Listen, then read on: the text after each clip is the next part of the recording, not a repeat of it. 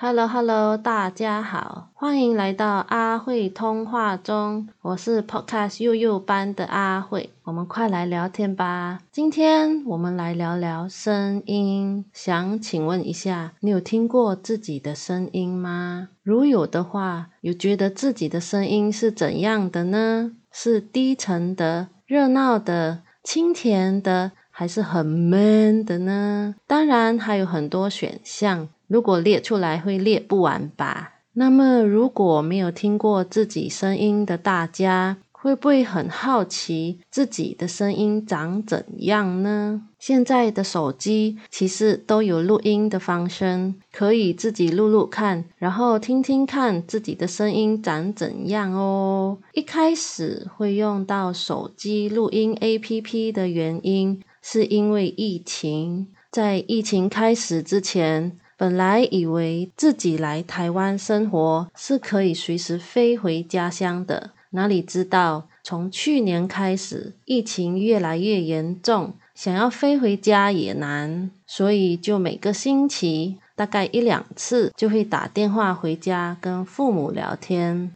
后来呢，自己的国家购买了各种各样的疫苗后，父母就有机会打疫苗了。那个时候的自己。对疫苗有复杂的心情，不知道是不是因为台湾新闻一直报道比较负面的疫苗副作用，所以有点担心。从那个时候开始，只要跟父母聊天，自己就会打开手机的录音 APP 来录我们之间的对话。有空的时候会回放自己录下的音档，听到自己的声音时，嗯。觉得有点陌生，自己的声音怎么怪怪的啊？讲话很快，口齿有点不清，感觉讲话很懒惰，而且嘴巴还有含着卤蛋的 feel，还会拖着自己的声音在走的感觉，怎么会这样呢？身边的好朋友怎么没有纠正我呢？我想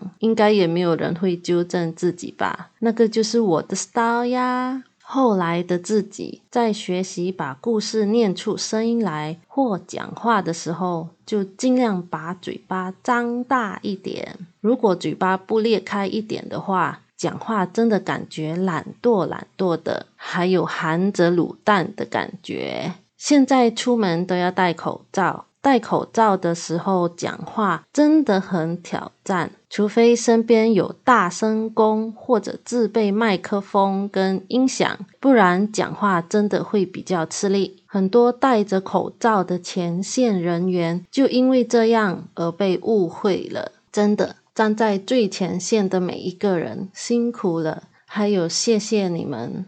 戴着口罩聊天，要尽量把嘴巴裂开一点讲话，这样对方是不是会听得比较清楚一点呢？疫情除了改变生活方式，也许也需要改变说话的方式吧。那我们再回来聊聊关于声音的话题，自己的声音到底是长怎样的呢？是不是还有没有高低音的感觉啊？就平平的。就是会让人想睡觉的声音啊！前天晚上就发生了好玩的事情。先生在很累的时候听了自己 PO 的第一个 Podcast，听到剩下最后一分钟时，竟然被自己发现他睡着了，立刻把他摇醒。他问我：“他睡着了？”我说：“是啊。”当时的自己心里就想：“哇塞！”难道自己也跟唐老师有一样的功力吗？